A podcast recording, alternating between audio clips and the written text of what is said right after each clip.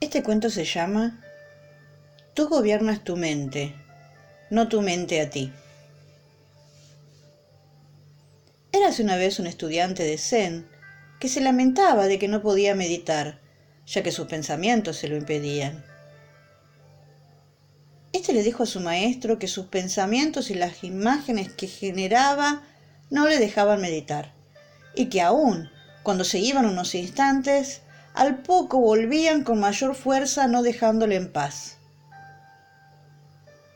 Su maestro le indicó que esto solo dependía de sí mismo y que dejara de cavilar. Pero el estudiante siguió indicando que los pensamientos le confundían y no le dejaban meditar en paz, y que cada vez que procuraba concentrarse le aparecían pensamientos y reflexiones de manera continuada, a menudo poco útiles e irrelevantes. A esto el maestro le propuso que tomara una cuchara y la sostuviera en la mano, mientras se sentaba e intentaba meditar. El alumno obedeció hasta que de pronto el maestro le indicó que dejara la cuchara. El alumno lo hizo, dejándola caer al suelo. Miró a su maestro confuso y éste le preguntó que quién agarraba a quién, si él a la cuchara o la cuchara a él.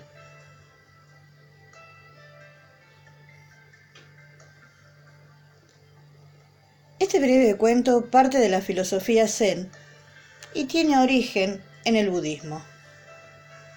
En él se nos hace reflexionar sobre nuestros propios pensamientos y el hecho de que debemos ser nosotros quienes tengamos el control sobre ellos y no a la inversa.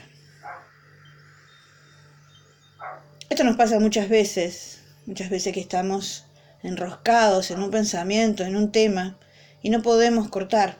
O a veces cuando recién nos iniciamos en el camino de la meditación, no sabemos cómo parar esos pensamientos que vienen, se agolpan y no nos dejan tener esa mente en blanco para poder meditar.